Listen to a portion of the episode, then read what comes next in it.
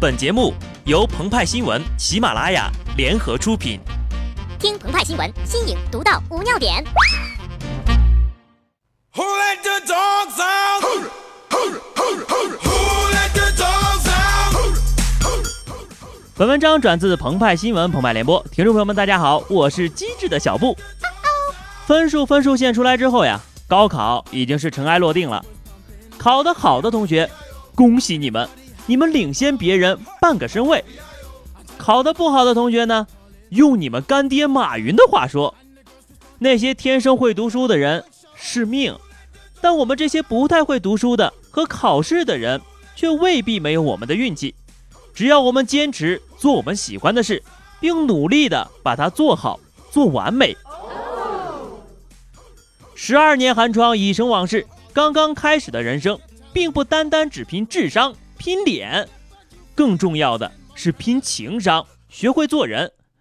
比方说，考得好的同学，这会儿呀，就要跟考得不好的搞好关系，因为几年之后呢，你们很可能要去人家的公司打工。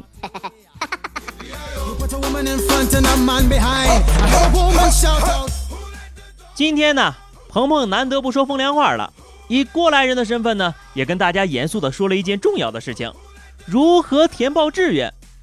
鹏鹏他为此查了很多的资料，请教了很多的专家呀，写了一篇文章，三分钟让你决定是上北大还是上清华，供你们参考。派派表示：“你奏凯，别跟我说上北大清华，我们上学是为了学习真本事的。”这个纠结北大还是清华的啊，就去找鹏鹏私聊一下。报考志愿这事儿呀，能上九八五就别考虑二幺幺，能上二幺幺的呀就别考虑二本，能上北大清华的啊就别考虑蓝翔了。这道理呀，谁都懂。今儿我要跟大家说的呀，是分数之外的选择，城市、院校和专业。在这三个因素当中，首先选择城市，你在哪嘎上学呢？很大程度上就会决定你在哪里就业生活。那选择什么样的城市呢？当然是大城市了呀。北上广深是首选，大城市里聚集了优质的人流、物流、资金流、信息流，这些资源呢是其他的地方无法比拟的。你说以后你要是创个业是吧，在中关村华强北的咖啡馆就把事情谈成了。回到老家吹牛的时候还可以说，上海滩那个许文强不知道比你们高到哪里去了，哥当年和他谈笑风生啊，那老家的小混混都不敢把你打死。一线城市之外呢，天津、重庆两个直辖市，以及杭州、南京、苏州、厦门等沿海城市也是很好的选择。在这些地方啊，资源集中，经济发达，就业机会比较多。如果呢老家不在这些地方，分数也不够理想的话哈，那就选择一下本省省会的城市。这里呢有一个陷阱需要考生们注意哈，大多数考生都会报本省的学校，但是一些学校的校名地址和实际的校址却并不一样。比方说，四川美术学院和四川外国语学院在重庆，河北工业大学在天津，华东交通大学在南昌，东南大学在南京。但是即使如此呢，福建的考生，你们纷纷去了湖州，是闹哪样啊？他和她是青梅竹马，一起从幼儿园上到高中，他们约定考同一所大学，发誓要永远在一起。幸运的是，他们的成绩不相上下，都是学霸，一切都很顺利。他们都收到了录取通知书。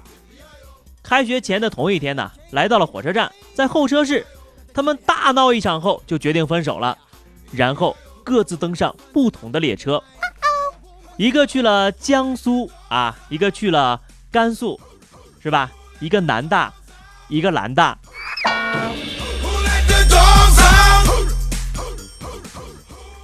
关于专业呀，很多这个学长们是现身说法，说不要选某某专业，比方说少壮不努力，老大学设计；前世做错事，今生学会计。我学经济我悲剧，我毕业工作没处去。我学历史我脑残，求职路上好心烦。我觉着吧，这个专业呀，并无好坏冷热。据统计呢，七成毕业生的工作与专业是不对口的，所以呀，选择一个自己喜欢或者自己熟悉的就行。比方说，爱逛淘宝的是吧？选个经济贸易。经常寄快递的，选一个物流专业。学电子工程的可以帮老板按按手机呀、充充电呢。学生物的可以给这个办公室呀绿植物浇浇水。学应用力学的可以搬砖呢。学自动化的可以开开挖掘机。学电气工程的可以换换灯泡。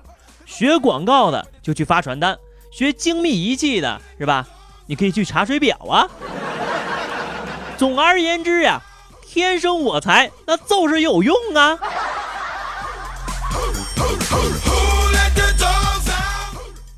其实呢，对于报哪所学校，相信同学们心中都有了自己的答案。师兄只能帮你们到这儿了。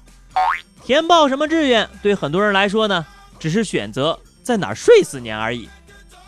鹏鹏他就很中意一个学校，就是去年呢在网上很火的那个美国深泉学院。学生们一边放牧，一边进行超强度的学术训练。学校的一切运营管理，包括这个教授的聘请啊、校长的任免呐、也都由学生表决自治。这才叫大学呀，自由而有用的人生。鹏鹏他就决定啊，模仿这个深泉学院，在西北广无人烟的大地上，通过众筹呢，建立深井军事学院，边生产边训练边学习。每一个学生在毕业之后都会骄傲地宣布：“我是一个深井兵。”